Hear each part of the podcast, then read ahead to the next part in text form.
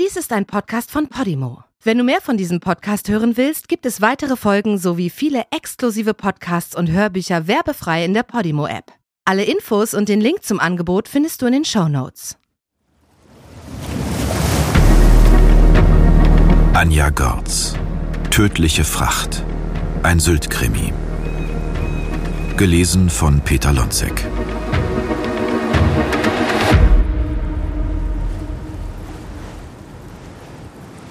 Kapitel 1 Der Himmel über Westerland war weit entfernt von dem, was Touristen gern als Nolde-Himmel bezeichneten.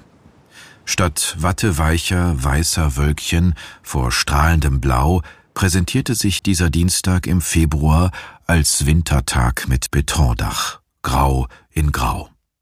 Der Niederschlag, der unmittelbar nach dem Wochenende eingesetzt hatte, kam mal als Regen, mal als Hagel, mal als Schnee begleitet von Windböen, die manchem Gast schon die Mütze vom Kopf gerissen hatten. Hinter den dichten grauen Wolken zeigte sich nicht einmal ein heller Schimmer. Die gefühlte Temperatur lag hier auf der Insel deutlich unter den gemessenen vier bis sechs Grad. Der Wind sollte weiter zunehmen, und für die kommenden Tage waren außerdem Frost und Schnee vorausgesagt. Johannes Sörensen war auf Sylt geboren und wusste deshalb mit dem starken Wind umzugehen, er war bei jedem Wetter gerne draußen. Sturm, Kälte und Eisregen konnten ihn nicht beeindrucken. Er hatte seine wetterfeste Jacke unter der orangenen Warnweste bis unters Kinn zugeknöpft und um den Hals herum zusätzlich mit einem Schal gesichert, bevor er aus dem Führerhaus der Lok auf den Bahndamm sprang. Trotz seiner Kleidung rann ihm nach wenigen Sekunden das Wasser von der Kapuze ins Gesicht. Immerhin musste er dank der wärmenden langen Unterwäsche nicht frieren. Außerdem hatte er nicht die Absicht, sich in diesem Regen länger als nötig draußen aufzuhalten. Aber es war noch einiges zu erledigen, bevor der Autozug fahrplanmäßig um 10.05 Uhr abfahren konnte. Denn diese Fahrt würde anders werden als alle seine Touren zuvor. Und er musste unbedingt noch letzte Absprachen mit seinem Sohn treffen. In der vergangenen Nacht hatte er kaum geschlafen. Immer wieder war ihm das Gespräch mit Kai beim Abendessen durch den Kopf gegangen. Bist du sicher, dass das so funktioniert? Was ist, wenn wir falsch liegen? Sollten wir lieber auf eine andere Gelegenheit warten? Im Sommer vielleicht. Aber Kai hatte auf jede Frage, die ihm durch den Kopf ging, eine Antwort. Papa, wir können doch nicht immer und immer wieder darauf warten, dass die Dinge sich ändern. Wir brauchen diese Aktion, damit wir die nötige Aufmerksamkeit bekommen. Damit hatte Kai ihn letztendlich überzeugt. Johannes lebte lange genug auf Sylt, um zu wissen, dass sich gar nichts zum Guten hinwenden würde, wenn weiterhin nur geredet wurde. Es war wirklich Zeit für eine Aktion wie diese. Er warf einen prüfenden Blick Richtung Himmel, kontrollierte die Windrichtung und fragte sich, ob jemand im Lagezentrum der Bahn vielleicht doch die Fahrt wegen des Wetters absagen würde. Noch sah es danach aus, als würden alle Züge fahren, aber wer wie er auf der Nordseeinsel groß geworden war, wusste, dass sich das Wetter hier von einer Stunde zur anderen ändern konnte. Eben noch Sonnenschein und ein laues Lüftchen, kurz darauf Dauerregen und heftige Windstärken bis hin zum Orkan. Bei sehr starkem Wind war der erste Schritt der Transportverantwortlichen von der Bahn, die Wohnwagengespanne und Lastwagen an Land zu lassen. Nach und nach wurden die Regeln dann bei steigenden Windstärken weiter verschärft, bis hin zum Einstellen des gesamten Bahnverkehrs. Die großen, glatten Fahrzeugflächen boten dem Wind auf dem Teilstück des Dammes über das Meer zu viel Angriffsfläche. Er hatte schon gesehen, wie es einem LKW eine schlecht befestigte Plane vom Anhänger gezogen hatte. So schnell konnte man kaum gucken, wie so ein riesiges Plastikstück Richtung Meer geweht wurde. Und heute gingen offenbar einige Kollegen in der Zentrale davon aus, dass der Wind sich zu einem Sturm oder gar Orkan entwickeln konnte, wie sie es in vergangenen Jahren mit den Tiefs Seneb oder Antonia erlebt hatten. Schon jetzt waren erste Räumtrupps entlang der Schienen unterwegs, um auf dem Festland den Bahnverkehr sicherzustellen. Vor ein paar Jahren war ein ganzer Lastwagen samt Anhänger vom Autozug geweht worden, erinnerte sich Johannes. Das Ding war nur mit leichten Dämmstoffen beladen gewesen und bei Windstärke 9 einfach so neben die Bahngleise gestürzt. Der Fahrer des LKW war aus dem Führerhaus geschleudert worden und musste aus dem Wasser geborgen werden. Im Krankenhaus war er schließlich an seinen Verletzungen gestorben. Anschließend hatte es Spekulationen darüber gegeben, ob auf dem Hindenburgdamm die Böen möglicherweise heftiger ausgefallen waren als Stärke 9 wie auf dem Festland gemessen. Windstärke 4, Transport mit dem offenen Auto-Shuttlezug verboten für Pkw-Anhänger. Ab Stärke 6 kein Transport für leere Lkw-Anhänger. Von Windstärke 9 an keine Autos mit Dachgepäckträger und ab Stärke 10 keine leeren Lkw und keine Wohnwagen mehr mitnehmen. Ab Windstärke 12 würde der gesamte Autozugverkehr eingestellt. Davon waren sie aber noch ein Stück entfernt, stellte Johannes fest, als er aus dem Windschatten der Lokomotive heraustrat. Er griff nach dem losen Ende seines Schals, das ihm immer wieder vor die Augen wehte, und stopfte es fest. Dann holte er tief Luft und ließ seinen Blick noch einmal über die Wolkendecke schweifen. Johannes liebte die klare Luft hier im Winter. Wenn die Wolken am Horizont über die aufgewühlte Nordsee rasten und sich selbst die Möwen in windgeschützte Ecken verzogen, dann fühlte er sich wieder wohl auf seiner Insel. Dann ging er gern durch den feinen Sand an den endlosen Dünen entlang bis zum Leuchtturm am roten Kliff, mit Blick auf die Sonne, die am Winterhimmel besonders niedrig stand. Vor allem die Zeit zwischen Silvester und dem traditionellen Biekefest Ende Februar war früher die schönste Zeit des Jahres für die Einheimischen gewesen. Dann war es still und angenehm einsam. Wer sonst Zimmer vermietete, fuhr in den Urlaub, die Geschäfte verkürzten ihre Öffnungszeiten, mitunter traf man in der Fußgängerzone keinen einzigen Menschen. Inzwischen kamen die Gäste aber das ganze Jahr hindurch nach Sylt, beschwerten sich im Winter über geschlossene Restaurants und schlechtes Wetter und im Sommer über das kalte Meerwasser und zu teure Fischbrötchen. Aber wiederkommen wollten sie trotzdem, alle. Und weil immer mehr von ihnen kamen und immer bereitwilliger auch Geld ausgeben wollten, wurden immer mehr Hotels gebaut und Familienbesitz an Investoren zu Mondpreisen verkauft, zu Lasten derer, die mit ihrer Arbeit dafür sorgten, dass eben diese Feriengäste zu essen bekamen, ihre Hoteltoilette repariert wurde und eine Ärztin sich um ihre Wehwehchen kümmerte. All die Menschen, die Sylt am Laufen hielten, mussten schließlich auch irgendwo wohnen. Der Lockdown während der Pandemie und auch die wenigen Wochen bevor der Ansturm durch die Urlauber wieder losging, hatte für Johannes wie der Beginn einer neuen Zeit ausgesehen.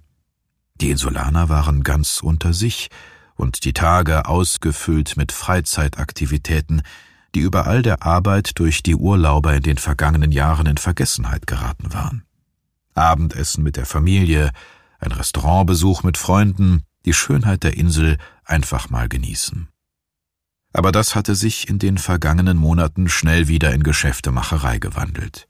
Die letzte Bude wurde zur Ferienwohnung umgebaut und teuer an Urlauber vermietet, jedes noch so kleine Fitzelchen Grundstück konnte man sich in Gold aufwiegen lassen.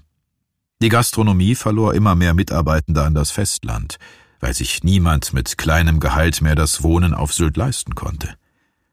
Wer kein eigenes Haus auf der Insel hatte, geerbt oder vor Jahren noch zu einigermaßen bezahlbaren Preisen gekauft, der musste pendeln. Jeden verdammten Tag, morgens auf die Insel und abends zurück zum Festland in einer überfüllten Bahn, die noch dazu selten pünktlich fuhr. Eine Freundin von Kai, die als Pflegekraft in einer Kureinrichtung arbeitete, hatte mitunter schon in den Gemeinschaftsräumen des Heims übernachtet, wenn sie nicht pünktlich Feierabend machen und den letzten Zug erreichen konnte.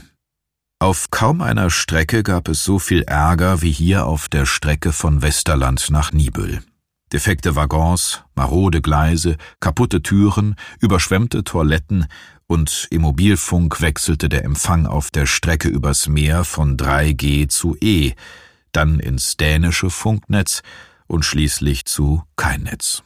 Nicht nur ab und zu, sondern eigentlich immer war irgendwas. Nicht selten öffnete eine Bäckerei oder eine Boutique in Westerland oder Kaitum verspätet, weil der Zug aus Nibel wieder einmal nicht pünktlich war. Johannes war froh, dass er nicht für die Marschbahn zuständig war. Zu den Fahrgästen auf dem Autozug hatte man zumindest keinen direkten Kontakt. Das Gemecker über die Bahn, wie es die Kollegen im Personenverkehr erlebten, blieb ihm glücklicherweise erspart. Aber die Bahnverbindung war nicht das einzige Problem hier auf Sylt. Er ging strammen Schrittes auf seinen fünfzigsten Geburtstag zu, vielleicht noch zwanzig oder dreißig Jahre, dann würde sein Sohn das kleine Haus in Morsum erben, das bereits seit Generationen im Familienbesitz war. Und der dann fast fünfzigjährige Kai würde verkaufen müssen, wenn die Entwicklung auf der Insel sich weiter bewegte wie in den vergangenen Jahren. Die Erbschaftssteuer würde so hoch sein, dass er mindestens im Lotto gewinnen müsste, um das Haus dann zu halten. Das konnte und durfte nicht so weitergehen. Überall stand doch inzwischen geschrieben, was der Bauboom hier auf Sylt anrichtete. Die zwangsverordnete Ruhe durch den Pandemie-Lockdown im Jahr 2020 hatte einiges Nachdenken ausgelöst. Es sei eine Kur für Sylt selbst gewesen, hieß es, Niemand konnte sich daran erinnern, die Insel in ihrer Schönheit jemals so erlebt zu haben. So hatte es eine der Kolleginnen auf der Internetseite der Bürgerinitiative ausgedrückt. In dieser Zeit war vielen bewusst geworden, dass es nicht so weitergehen konnte wie bisher. Mehr Wohnungen, mehr Hotels, mehr Gäste, das musste endlich ein Ende haben. Zusammen wollten sie dafür kämpfen, die schönste Insel der Welt wieder lebenswert für die Einheimischen zu machen. Seite an Seite hatten sie seitdem für mehr bezahlbaren Wohnraum auf Sylt protestiert und Ideen entwickelt. Und jetzt? Jetzt war fast alles schon wieder wie vor dem Lockdown, vielleicht sogar noch schlimmer. Denn diejenigen, die früher in die Türkei und nach Spanien in den Urlaub gefahren waren, hatten in den Pandemiezeiten Sylt für sich entdeckt. Johannes zog ein Stofftaschentuch aus der Jackentasche und wischte sich damit das Gesicht ab. Er schaute auf die Uhr. Noch gut 15 Minuten bis zur Verladeschlusszeit, dann sollte es nach Nibel gehen. In den Wintermonaten fuhr er nicht ganz so häufig über den Hindenburgdamm, aber im Sommer fuhr der Autozug alle halbe Stunde. Ein privater Betreiber schaffte zusätzlich weitere 24 Touren pro Tag. Auf den doppelstöckigen Autozügen im Sommer wurden bis zu 150 Fahrzeuge pro Tour auf die Insel oder zurückgebracht. Heute war er mit dem einstöckigen Zug unterwegs und es warteten nicht einmal zehn Autos auf die Verladung. Keine Wohnmobile und keine Lastwagen, das würde vermutlich eine stressfreie Tour werden. Johannes tauschte das Taschentuch gegen sein Handy und tippte auf die Wetter-App. Seine Finger waren nass, er konnte nicht sagen, ob vom Regen oder von der Aufregung. Er brauchte mehrere Versuche, bis der Bildschirm die aktuellen Daten anzeigte. Dicke Wolken zeigte das Bild im Hintergrund, davor eine große Sieben für die aktuelle Temperatur und darunter gefühlt minus zwei Grad. Ein Symbol wies auf mögliches Schneetreiben hin, und die Niederschlagswahrscheinlichkeit lag heute für den ganzen Tag bei 96 Prozent. Neben dem Fall für die Windstärke stand eine 10, Johannes kannte sich aus. Das entsprach Windgeschwindigkeiten zwischen 89 und 102 kmh. Schwerer Sturm nach der Beaufort-Skala. Er steckte das Handy wieder ein. Am Strandübergang Westerland würde er jetzt sehr hohe Wellen sehen, weiße Flecken auf dem Wasser, lange, überbrechende Kämme, Möwen, die sich aufs Wasser stürzten. Bei solchen Windgeschwindigkeiten konnten Bäume entwurzelt werden, hin und wieder machte sich sogar ein Strandkorb auf die Reise. LKW mit leeren Anhängern, Wohnwagengespanne und Gefahrgut würden sie jetzt also mit dem Autozug sowieso nicht mehr transportieren dürfen. Gut, dass nur Limousinen auf die Überfahrt warteten. Auf lange Diskussionen mit Fahrgästen, die nicht mit durften, hatte er heute wirklich keine Lust. Die meisten Wochenendgäste waren an diesem Dienstag bereits wieder von der Insel abgereist, zur großen Freude der Gastwirte war das traditionelle Biekebrennen in diesem Jahr auf einen Freitag gefallen, und die Zimmer für dieses Event wurden schon lange im Voraus gut gebucht. Als der Wetterbericht dann auch noch windstille, trockene Tage ankündigte, war die Nachfrage so groß geworden, dass man die Zimmer dreifach hätte belegen können.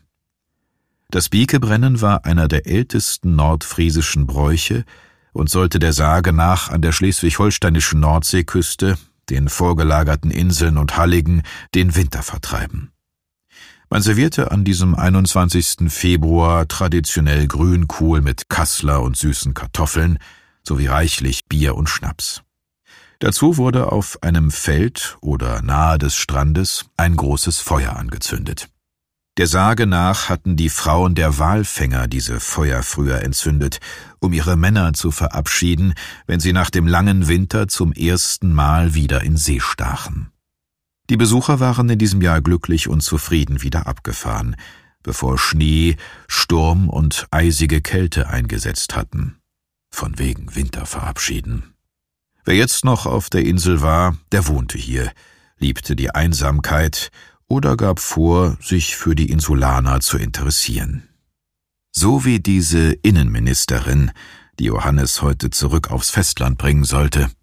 Ein lange angekündigter Besuch, der aber nichts an der geplanten Aktion der Bürgerinitiative geändert hatte. Ganz im Gegenteil. Johannes entdeckte die beiden Limousinen mit den dunkel getönten Scheiben und dem Kennzeichen SH am Ende der Reihe sofort. In einem der Autos fuhr Ministerin Gesche Lovis mit ihrer Begleitung und im anderen saßen ihre beiden Personenschützer. Sie war der Ehrengast auf der gestrigen Veranstaltung der Bürgerinitiative gewesen. Jede Menge Quatsch hatte sie dort erzählt, Lügen verbreitet, wieder einmal. Johannes sah seinen Sohn, der sich mittlerweile ebenfalls am Ende der Warteschlange eingereiht hatte, aus dem Auto steigen. Mit einem Blick auf die Uhr seines Handys vergewisserte Johannes sich, dass die Abfahrt unmittelbar bevorstand. Die Chancen, dass Kai wie geplant auf der letzten Position bleiben würde, um alles im Blick zu behalten, standen also recht gut. Alles lief nach Plan. Kai hatte viel früher als sein Vater begriffen, dass die ewigen Versprechen aus der Politik, sich um mehr Wohnraum für Einheimische zu kümmern und die entsprechenden Auflagen für Neubauten und Ferienhäuser zu ändern, nichts als leeres Gerede waren. Aber jetzt gab es endlich die Chance, etwas zu ändern. Noch heute Vormittag sollte auf der Sitzung des Bau- und Planungsausschusses der Gemeinde Sylt über ein neues Beherbergungskonzept abgestimmt werden.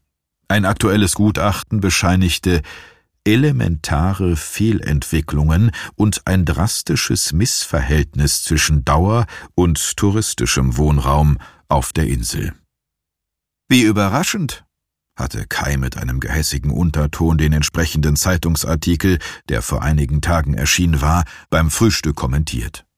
Die Bürgerinitiative hatte es nun also endlich auch schriftlich dass es zu wenig bezahlbare Dauerwohnungen und zu viele Ferienunterkünfte gab. Sollten sich die Entscheider heute für das neue Konzept aussprechen, würde es künftig keine neuen Ferienwohnungen, keine weiteren Hotels, keine Betten mehr für Auswärtige geben. Natürlich würde auch die Gemeindevertretung anschließend noch abstimmen müssen, aber das war eine Formsache. Deswegen war heute der Tag, an dem sie handeln mussten. Warum blieb die Ministerin nicht noch hier, um all das, was sie gestern versprochen hatte, auch bei den hiesigen Kommunalpolitikern einzufordern? Warum setzte sie ihre politische Macht nicht ein, um die Bürgerinitiative zu unterstützen? Johannes war sich ziemlich sicher, dass Gesche Lovis in wenigen Stunden selbst genau darüber nachdenken würde. Der Plan würde dafür sorgen, dass Ministerin Lovis sich künftig ihrer Verantwortung stellen musste. Kai winkte seinem Vater, zog seine Wollmütze tief ins Gesicht und die Kapuze darüber und kam auf ihn zu. Er stellte sich neben Johannes, blickte ebenfalls in das dunkle Grau am Himmel und stellte die Frage, die auch dem Lokführer durch den Kopf ging. Meinst du wirklich, wir können noch fahren bei diesen Windstärken? Sein Sohn hielt ihm die Wetter-App seines Handys vor die Nase. Der Wind dreht auf Südwest, könnte problematisch werden. Ist fast schon Orkanstärke. Wundert mich, dass du noch keine Absage von der Fahrdienstleistung bekommen hast. Er klang missmutig, wie fast immer in den vergangenen Wochen. Johannes schob es auf die Aufregung. Nee, da wird doch nichts kommen. Und mit den paar Autos da haut das schon hin. Ist ja für unsere Aktion auch viel besser, wenn nicht so viele Autos auf dem Zug sind. Kai nickte. Wäre Mist, wenn wir loslegen und dann scheitern wir am Schnee oder ein Orkan weht unseren Plan buchstäblich in die Nordsee. Johannes schob beide Hände tief in seine Jackentaschen. Nun haben wir das so verabredet, nun machen wir das auch so. Alles nach Plan. Wer weiß, wann es je wieder eine solche Gelegenheit geben wird. Die Ministerin ist ja nicht gerade oft hier auf der Insel. Johannes war in Wahrheit nicht ganz so entschlossen, wie er vorgab. In der vergangenen Woche war Springtide gewesen, und es war die Woche vor Neumond. Der Wind kam mit Stärken zwischen sechs und neun aus Ost-Nordost. Daraus konnte schnell ein Orkan werden, und dann dürfte der Autozug gar nicht mehr fahren. Noch aber war die Überfahrt möglich, und mit etwas Glück legte sich der Wind sehr bald wieder. War alles schon vorgekommen. Johannes hatte über die vielen Jahre, so nah am Meer, eine gewisse Ahnung für Wetteränderungen entwickelt, aber er war schließlich auch kein Meteorologe. Allerdings stimmte es, dass seiner Ansicht nach heute der ideale Tag für ihr Vorhaben war. Die Idee war aus einer Bierlaune heraus entstanden. Zunächst waren alle in Gelächter ausgebrochen, als Kai damit ankam. Dann wurde diskutiert, lange und ausführlich, wie es üblich war in der Initiative. Schließlich erzählte Mette von der bevorstehenden Abstimmung über das neue Beherbergungsgesetz und dass einen Tag vorher die Ministerin aus Kiel erwartet wurde. Damit war aus der Schnapsidee ein Plan geworden, eine Möglichkeit, endlich ein Zeichen zu setzen. Johannes war sicher, dass es funktionieren würde. Mit den anderen von der Bürgerinitiative hatten Kai und er alles bis ins letzte Detail geplant und durchdacht, alle Eventualitäten berücksichtigt. Es gab kein Zurück mehr. Es wurde allerhöchste Zeit, dass etwas passierte, damit das ganze Land endlich eine Ahnung davon bekam, welche Zustände auf Sylt herrschten. Alle schwärmten von der Schönheit der Insel, aber kaum jemand machte sich zwischen Champagner und Fischbrötchen Gedanken darüber, wie schwierig das Leben für die Einwohner inzwischen geworden war. Das konnte man sich als alter Insulaner doch nicht einfach nur angucken, da musste man selber etwas tun, hatte auch Kai gesagt, der jetzt mit den Schultern zuckte und etwas wie Ja, dann soll das so, murmelte. Dann sehen wir uns gleich, erklärte er noch und ging langsam mit gesenktem Kopf zurück zu seinem Kombi. Irgendetwas war heute anders an Kai. Er wirkte so düster und in sich gekehrt. Möglich, dass auch ihm durch den Kopf ging, was alles schieflaufen konnte.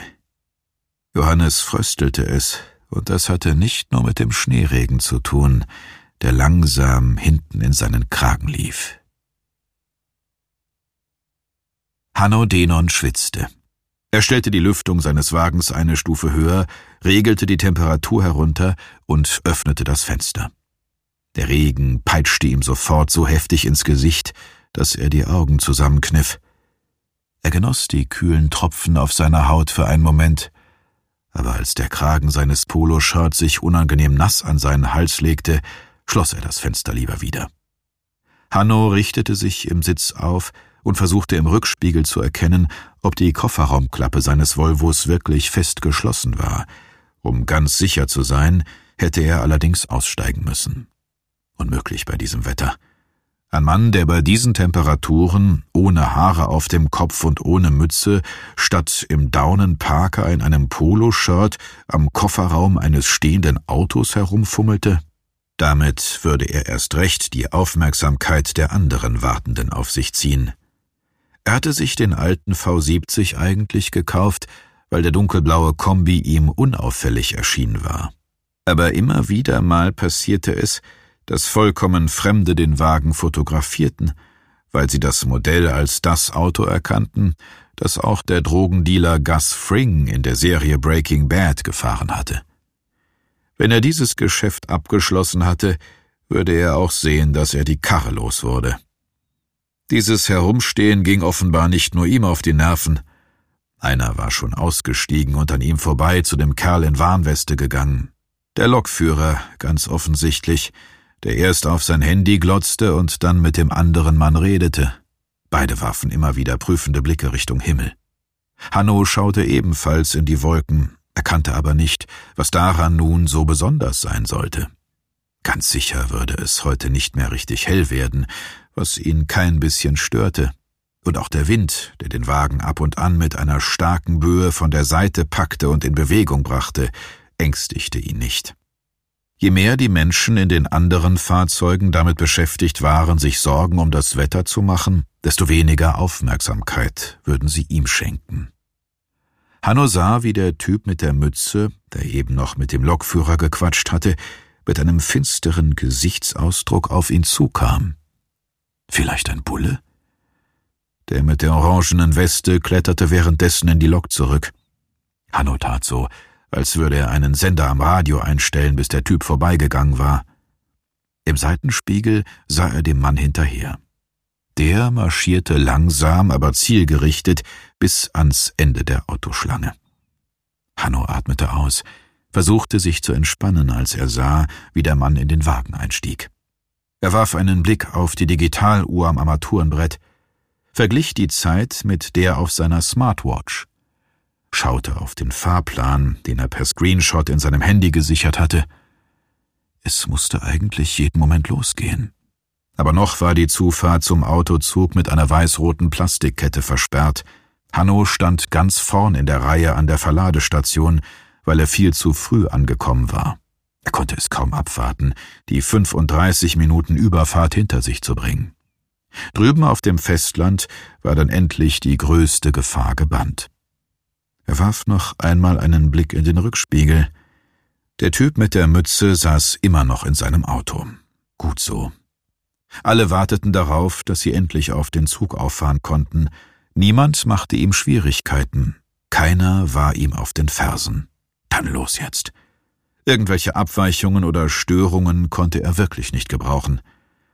Sein Plan hatte bis hierher viel besser geklappt, als er es sich je erträumt hatte.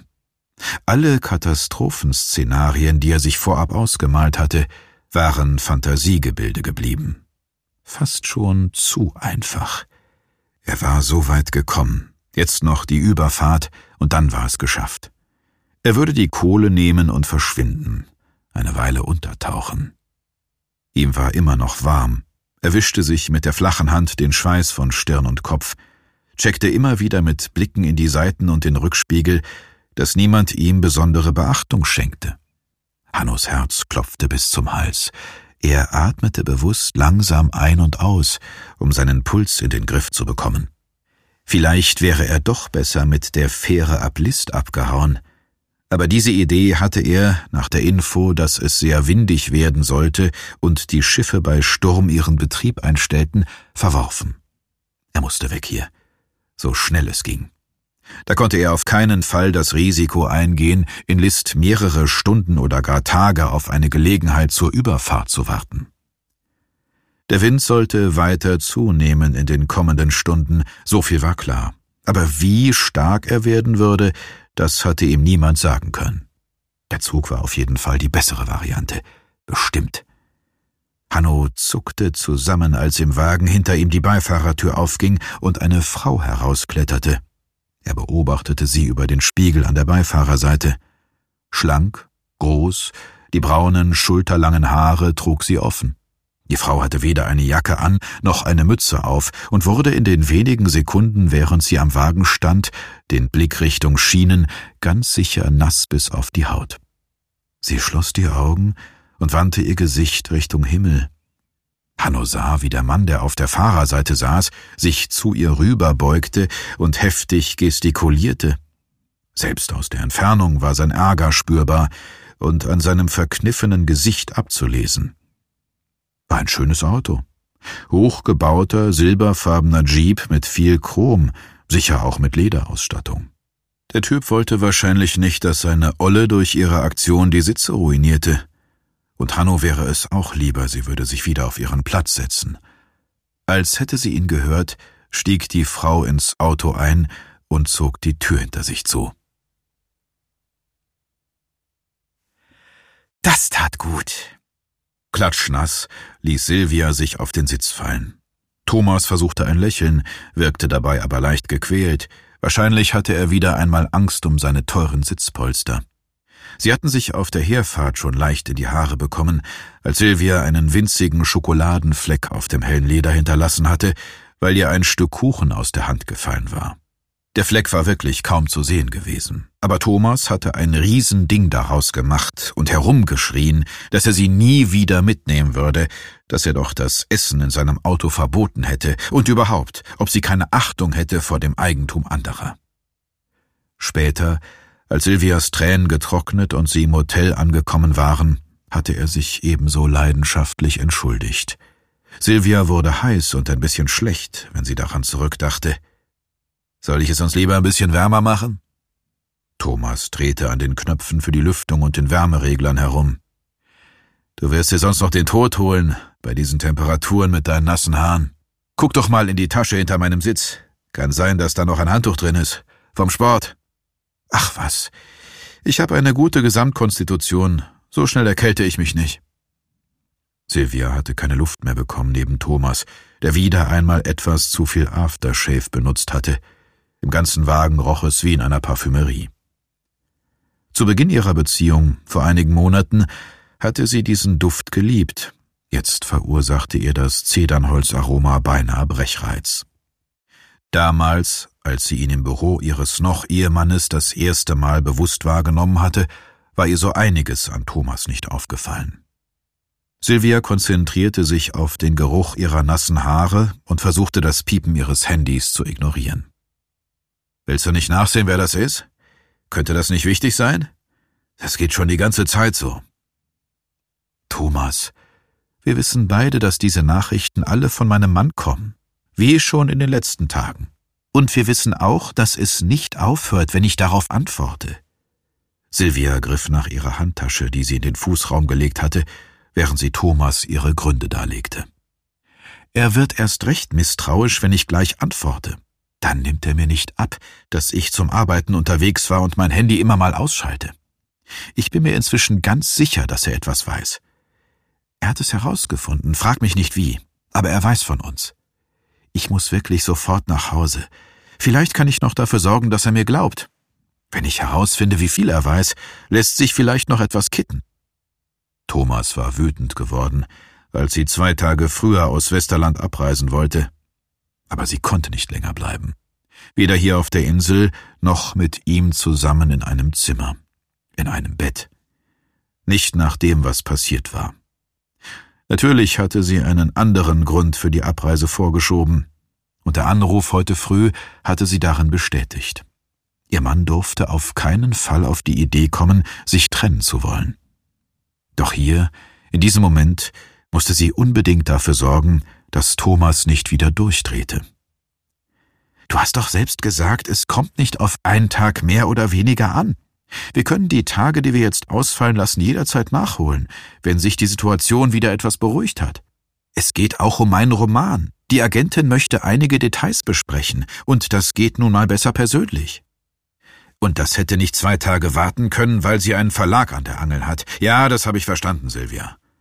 Aber nur weil dein Mann ständig fragt, wie dir hier das Essen schmeckt und ob das Wetter gut ist, muss das doch nicht heißen, dass er weiß, dass wir zusammen unterwegs sind. Das würde er doch auch fragen, wenn du wirklich mit deiner Freundin und zum Schreiben hergekommen wärst. Ein paar SMS-Nachrichten mit belanglosen Fragen. Schätzchen, ich bitte dich. Das bedeutet doch gar nichts. Thomas beugte sich zu ihr und küsste sie zart auf die Wange, strich ihr eine Haarsträhne hinter das Ohr und ließ dann seine weiche, leicht feuchte Hand einen Moment auf ihrem Gesicht liegen. Sie konnte in seinen Augen nichts mehr von der ersten Wut sehen, stattdessen Verständnis und Wärme. Mach uns doch die schöne Zeit, die wir hatten, jetzt nicht noch kaputt mit dieser Unruhe wegen der Nachrichten deines Mannes. Lass uns diese letzten Stunden, bis wir zu Hause sind, noch genießen, ja? Ich glaube, es wäre gut, wenn, begann Silvia, überlegte es sich dann aber anders. Sie konnte nicht die ganze Wahrheit sagen. Nicht jetzt. Thomas würde nicht verstehen, dass sie nicht von einer in die nächste Abhängigkeit wechseln wollte. Er liebte sie wirklich und wartete seit Wochen darauf, dass sie sich endlich von ihrem Mann trennen würde, um mit ihm zusammenzuleben. Deshalb hatte sie ihm auch nicht alles über den Anruf von ihrer Agentin gesagt. Am Morgen, als Thomas unter der Erlebnisdusche des Hotelzimmers gestanden hatte, hatte sie erfahren, dass ihr Roman bei einem großen Publikumsverlag erscheinen würde.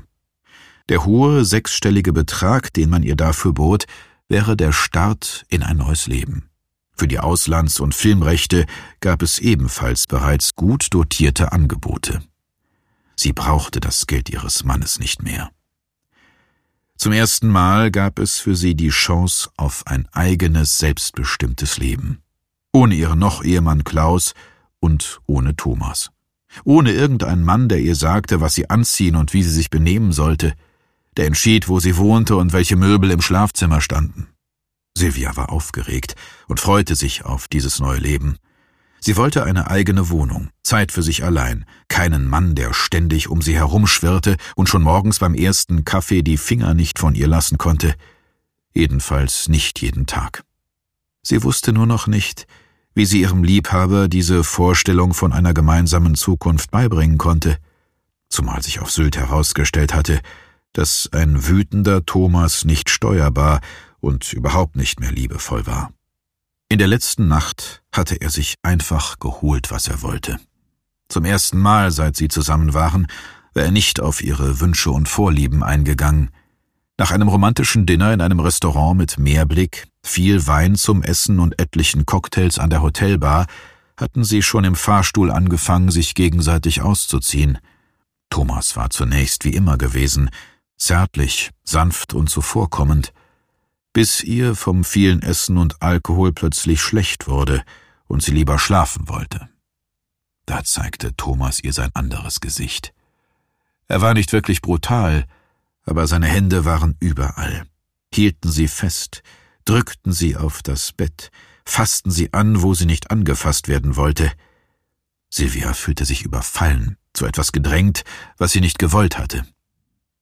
Thomas schlief sofort danach ein. Silvia torkelte erschöpft ins Bad, fiel auf dem kalten Fliesenboden in sich zusammen, die Wange fest an das kalte Porzellan gepresst, nachdem sie Cocktails und Abendessen in die Toilettenschüssel gewirkt hatte. Am Morgen wurde sie mit einem üppigen Frühstück am Bett geweckt, von Thomas heimlich geordert.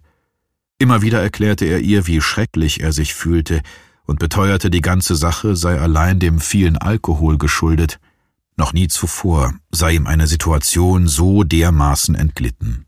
Und nie wieder würde es in der Zukunft zu einer ähnlichen Szene kommen, darauf könne sie sich verlassen. Außer einem starken schwarzen Kaffee und einem halben trockenen Croissant brachte Silvia nichts herunter.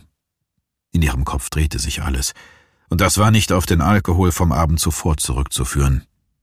Dann rief ihre Agentin an, mit lauter guten Nachrichten, die alles ändern würden. Während Thomas auscheckte und den Wagen aus der Tiefgarage holte, überlegte Silvia, wie es nun weitergehen sollte. Sie musste zunächst einmal mit ihrem Mann eine friedliche Übereinkunft hinsichtlich der Trennung treffen. Es gab keinen Ehevertrag, was bedeutete, dass alles, was sie künftig mit ihrem Schreiben verdiente, zur Hälfte auch ihm gehören würde, solange sie verheiratet waren aber sie wollte nicht teilen.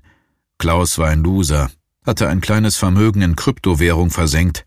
Er würde den Vorschuss aus dem Verlag ganz sicher gleich wieder irgendwo anlegen wollen. Glaub mir, Schatz, dieses Mal ist es wirklich sicher. Du kannst dabei zusehen, wie unser Kontostand jeden Tag wächst. Sie hatte keine Ahnung von Bitcoins und Co., aber sie kannte Klaus und wusste, dass er nicht den blassesten Schimmer davon hatte, wie man mit digitalem Geld reich werden konnte. Bis sie sich überlegt hatte, wie sie die Scheidung gut abwickeln konnte, wäre es besser, Klaus nicht misstrauisch werden zu lassen. Und sie konnte es sich auch nicht erlauben, Thomas wütend zu machen, dem traute sie nach der vergangenen Nacht einfach alles zu. Und offenbar reichte sein Feingefühl, um die Schwingungen im Wagen zu registrieren, ohne dass sie etwas sagte. Bist du noch sauer wegen gestern Abend? Bitte, Silvia, du musst mir verzeihen. Ich schwöre, das wird nie, nie, nie wieder passieren. Wenn Thomas auch nur den Hauch einer Ahnung davon hätte, was sie plante, dann würde er sich sonst was einfallen lassen, um sie zu halten und vom Gegenteil zu überzeugen. Nein, ich bin nicht mehr sauer. ist wirklich okay. Sie gab sich große Mühe, ihr Lächeln echt wirken zu lassen. Du hast recht. Bis wir in Hamburg sind, sollten wir über schönere Dinge reden. Hast du eine Idee, wo wir vielleicht Ende des Jahres noch einen kleinen Kurzurlaub einschieben können? Was ist denn mit Bad Gastein? Hast du nicht gesagt, eine Kollegin von dir hat so geschwärmt von einem kleinen Hotel direkt am Berg? Oder vielleicht schon zu Ostern? Das ist mein Mädchen. Thomas strahlte sie an, wollte offenbar nach ihrer Hand greifen. Da setzte sich der Wagen vor ihnen in Bewegung. Endlich geht's los. Thomas startete den Wagen und warf einen Blick auf die Uhr im Radio. Es war kurz vor zehn Uhr. Wenn es jetzt fix geht, dann sind wir in etwas mehr als einer halben Stunde auf dem Festland. Erleichtert schaute Silvia nach vorn, wo man die Absperrkette inzwischen entfernt hatte und der erste Wagen auf den Autozug auffuhr. Endlich runter von dieser Insel, endlich weg von Thomas. Nur noch ein paar Stunden. Das würde sie schaffen.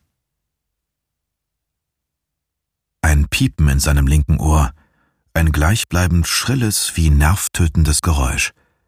Rick konnte es nicht abstellen, solange dieses Mädchen neben ihm nicht aufhörte zu reden. Die Kleine plapperte schon, seit er sie aufgegabelt hatte. Das ist so ein Megaschlitten, echt. Also, wenn wir drüben in Nibel angekommen sind, können wir dann noch mal anhalten und ein Selfie vorm Wagen machen? Mit uns beiden so? Ich meine, man muss das Auto schon auch gut erkennen dann. Vielleicht könnten wir jemanden fragen, der da rumläuft, so dass alles auch gut zu sehen ist nachher auf dem Bild. Oder was meinst du? Rick nickte hörte aber kaum noch zu. Die Kleine machte ihn jetzt schon wahnsinnig mit ihrem ständigen Geplapper. Erst hatte er es als Glücksfall empfunden, dass dieses junge Ding in der dicken Downjacke an der Zufahrt zur Verladerampe mit ausgestrecktem Daumen auf eine Mitfahrgelegenheit gewartet hatte. Ein Zeichen des Himmels. Eine Belohnung dafür, dass er sich so gut im Griff gehabt hatte. Die vergangenen Tage auf Sylt waren für ihn sehr einsam und unerfreulich gewesen. Ein Apartment nahe des Industriegebiets in Westerland, eingerichtet mit Möbeln, die vermutlich bei einer alten Tante übrig geblieben waren. Es roch ständig nach nassem Hund, und die Heizung klapperte die ganze Nacht hindurch wie ein Segel im Wind. Aber er musste ein bisschen Ruhe einkehren lassen nach der Zeit in Berlin, Abstand halten zu denen, die ihm auf die Spur gekommen waren. Deshalb hatte er seine Wohnung gekündigt, die Möbel eingelagert und war auf diese Insel gefahren. Sein Plan war, irgendwohin, wo um diese Jahreszeit niemand sonst hinfährt. Die Insel der Schönen und Reichen, auf der man im Sommer kaum treten konnte vor Menschen, die aber bei Schneeregen und Sturm jeden Reiz verlor. Eine Idee, die sich als eine der blödesten aller Zeiten entpuppt hatte, denn die Insel war zu seinem Gefängnis geworden. Woher sollte er auch wissen, dass bei Minusgraden und außerhalb aller Ferienzeiten von den Einheimischen hier in Nordfriesland seltsame Rituale zelebriert wurden? Die Insel war wegen dieses Biekebrennens gestopft voll mit Menschen. Er war gezwungen, die meiste Zeit seines Aufenthalts in seinem muffigen Apartment zu bleiben, damit ihn am Ende nicht noch jemand erkannte.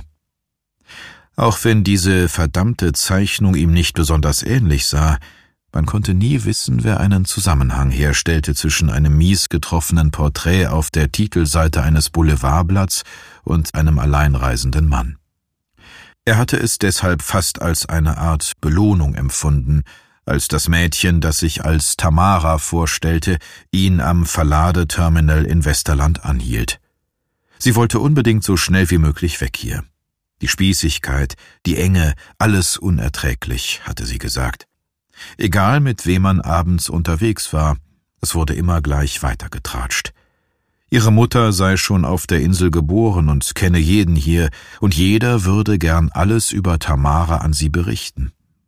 Erst an diesem Morgen hatten sie sich heftig gestritten, unter anderem über einen Jungen, mit dem sie gern Zeit verbrachte, von dem ihre Mutter aber meinte, er sei nicht der richtige Umgang für ihre Tochter. Schließlich sei sie noch minderjährig und habe wohl kaum die Lebenserfahrung ihrer 48-jährigen Mutter. Tamara war mit einer Bereitschaft und Freude in seinen Wagen gestiegen, die ihn fast schon wieder entschädigte für die verkorkste Woche auf Sylt. Er wusste nur noch nicht so genau, wie es auf dem Festland weitergehen sollte. Dieses Mal gab es ja keine Vorbereitungszeit, keine Pläne, keine Wohnung, in der er. Wie sollte man auch vernünftig nachdenken bei diesem ständigen Gequassel? Links das Piepen, rechts die glockenhelle Stimme des Mädchens, das nicht damit aufhören konnte, Pläne zu machen und von ihrem fürchterlich beengten Leben auf dem Eiland zu lamentieren. Sie hatte eine genaue Vorstellung davon, wie die Ankunft in Berlin ablaufen und wie sie ihre Freundinnen damit am besten beeindrucken konnte. Dabei würde Rick ganz sicher nicht nach Berlin fahren. Nach München vielleicht oder nach Bochum. Ja, Bochum war eine gute Idee. Da lebte sein Cousin, der war ihm noch etwas schuldig. Und er hatte diesen Möbelladen mit dieser ganz besonderen Wohnung drüber und ein paar Lagerräume in der ganzen Stadt verteilt. Ja, das könnte klappen. Also, wenn wir erst in Berlin sind, dann schicke ich meinen Freundinnen mal ein Foto von dir. Und von uns beiden zusammen vor deinem Auto. Die werden es nicht fassen, was ich für ein Glück habe. Sollen sie das dann ruhig meiner Mutter erzählen? Sieht die endlich mal, dass ich sie nicht brauche und mir nichts von ihr vorschreiben lasse. Er nickte, um das Mädchen nicht zu unterbrechen, und zog sein Handy aus der Mittelkonsole, schickte seinem Cousin eine Nachricht. Also vor allem Gönke, diese Bitch. Die hat mir ja nie geglaubt, dass ich irgendwann von der Insel abhaue. Sie meinte ja, wenn wir nicht mehr am Meer sind, dann wird uns das fehlen. Dann bekommen wir Heimweh und wollen sofort wieder zurück. Auf gar keinen Fall wird mir das passieren, das sag ich dir. Der werde ich erstmal Fotos schicken vom Brandenburger Tor und so. Das Piepen wurde leiser. Das Geplapper wurde zu einem einlullernden Singsang. Können wir auch zum Kudamm fahren, wenn wir da sind? Und dann möchte ich unbedingt in diesen einen Club gehen. Wenn du mitkommst, dann komme ich da bestimmt auch rein, auch wenn ich noch nicht volljährig bin. Ich weiß gar nicht mehr, wie der hieß, dieser Club, aber da frage ich einfach mal Kirsti. Ihre älteste Schwester ist vor zwei Jahren zum Studieren nach Berlin gegangen, die hat davon erzählt. Das muss irre sein, da ziehen sich irgendwann nachts alle komplett aus in diesem Club und tanzen dann ohne Klamotten. Das muss man sich mal vorstellen, völlig nackt. Ein Piepen signalisierte den Eingang einer Nachricht, und Rick schaute auf das Telefon, das er immer noch in der Hand hielt. Ein Daumen hoch Emoji und ein Bild von einem Bierglas, darunter eine Adresse. Mit seinem Cousin war also alles geritzt, und er hatte ein Ziel. Jetzt musste er nur noch verhindern, dass jemand das Mädchen vermisste, oder am Ende gar mit einer Suche nach ihr anfing. Er steckte sein Telefon wieder ein. Ich hätte da einen Vorschlag, Rick beugte sich zu dem Mädchen hinüber und öffnete das Handschuhfach. Vielleicht ist es am besten, wenn du dein Handy erst einmal ausschaltest und hier reinlegst. Dann können wir uns in Ruhe unterhalten und ungestört ein paar Pläne machen für deine ersten Tage in Berlin. Was meinst du? Tamara vertraute ihm, da war er sicher.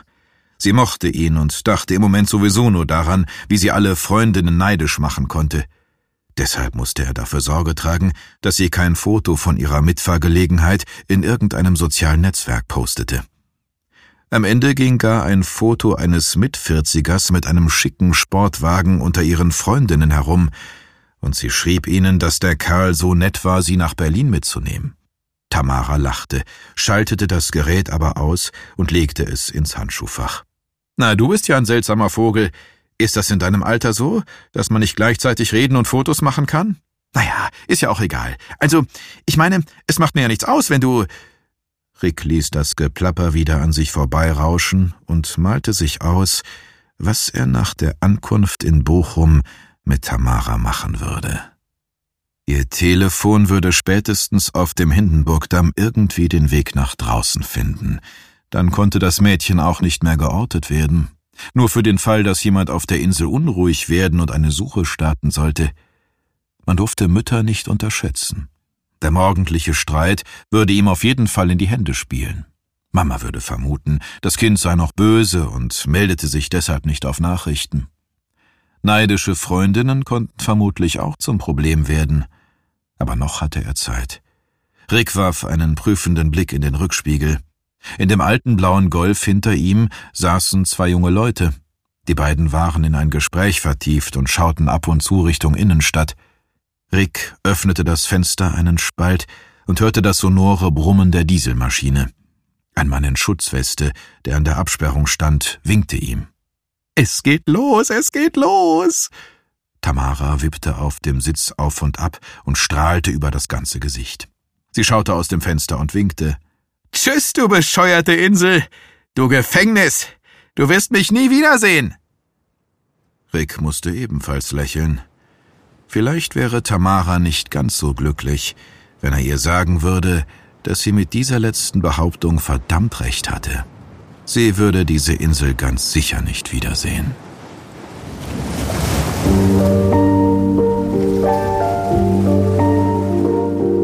Sie hörten Anja Görz, Tödliche Fracht, ein Sylt-Krimi. Gelesen von Peter Lonzek. Ton und Schnitt Dennis Steinwachs, der Apparat Berlin. Eine Produktion von Podimo.